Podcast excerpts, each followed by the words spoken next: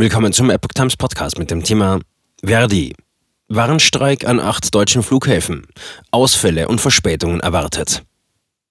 Ein Artikel von Epoch Times vom 22. März 2022. Mal wieder ist bei Fluggästen Geduld gefragt. Die Gewerkschaft Verdi überzieht die Flughäfen mit einer Warnstreikwelle. Flugausfälle, Verspätungen und lange Wartezeiten drohen den Passagieren am Dienstag an acht deutschen Flughäfen. Die Gewerkschaft Verdi hat die privaten Sicherheitskräfte zu einem ganztägigen und nahezu flächendeckenden Warnstreik aufgerufen.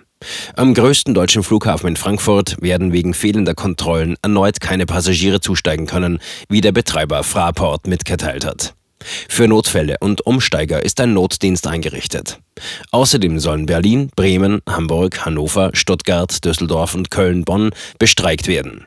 Die Flughäfen erwarten erhebliche Einschränkungen des Luftverkehrs, konnten eine genaue Zahl der Ausfälle aber noch nicht nennen. Wir empfehlen Reisenden vor der Fahrt zum Flughafen unbedingt den Flugstatus bei der Fluggesellschaft zu checken, sagte eine Sprecherin des Flughafens Stuttgart. Forderung mindestens ein Euro mehr pro Stunde.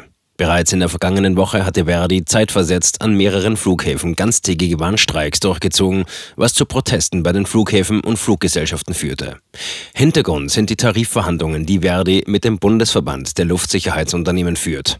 Eine fünfte Runde ist für Donnerstag in Raunheim bei Frankfurt angesetzt.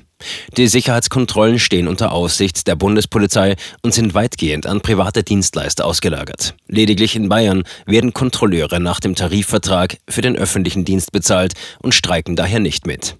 Verdi fordert, die Gehälter in den Luftsicherheitsdiensten um mindestens einen Euro pro Stunde zu erhöhen. Wesentlich kostspieliger könnten regionale Angleichungen sowie vereinheitlichte Tarifgruppen werden, die den Arbeitnehmern zufolge für einzelne Beschäftigte bis zu 40 Prozent mehr Gehalt bringen würden.